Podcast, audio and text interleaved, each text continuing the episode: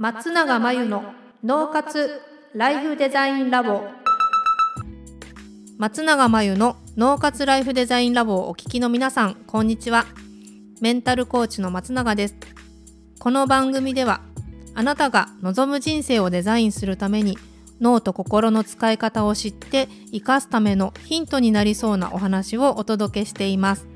週に2回月曜日と木曜日に配信中のピンポン Q&A のコーナーでは日常生活やビジネスでよくある悩みや松永が主催している内観力養成ライフデザインオンライン講座で寄せられた質問などにお答えしていきます。ご質問をいただきました。部下に仕事を頼んだんですが自分の指示が悪かったのか依頼通りの出来ではありませんでした。どうしたら仕事をうまく頼めますか？ちなみに現場仕事のため依頼は口頭で行っています。というご質問ですね。まず依頼通りの出来ではなかった時になんか部下が悪いって思ってしまうとそこから進まないので自分の仕事の依頼の仕方が悪かったのかなっていうふうに考える時点で相当仕事ができる方なんじゃないかと思うんですけどその部下の方がどうして依頼通りになってなかったかっていうのもいろんな原因があると思うしその部下の方の原因もあると思うのでこれは一概には言えないんですけど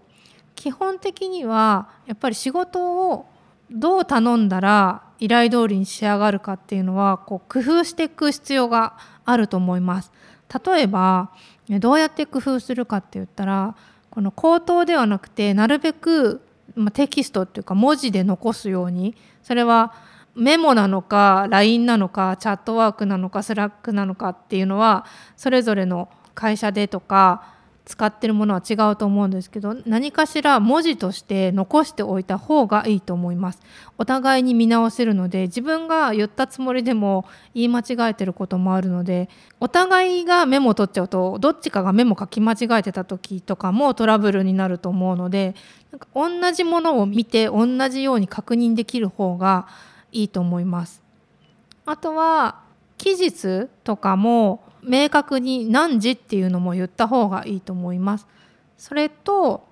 適当にというかできたらとか曖昧な言葉で指示を出してしまうと受け取り方に幅が出てしまうのでなるべく具体的に明確に分かるような言い方をするっていうのと相手がちゃんと分かっているかも確認しながら指示は出していくといいと思います。あとその思い通りの出来にならなかった部下の方とどこが分からなかったかっていうのを後から確認していくとだんだんそのズレも見えてきて直せるようになってくるので最初は面倒でもある程度そういうコミュニケーションをとって改善していくとだいぶやりやすくなるんじゃないかなというふうに思います。ということで以上ピンポン Q&A のコーナーでした。脳活ライフデザインラボ。2021年の春から内観力養成ライフデザインオンライン講座をスタートしています。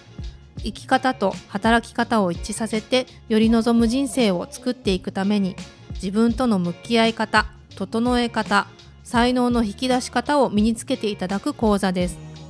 自宅で好きなタイミングで受けられます。今なら初月は無料です。詳しくはポッドキャストの説明欄に URL を載せていますので気になる方はチェックしてください。それでは次回の松永真由の脳活ライフデザインラボでまたお会いしましょう。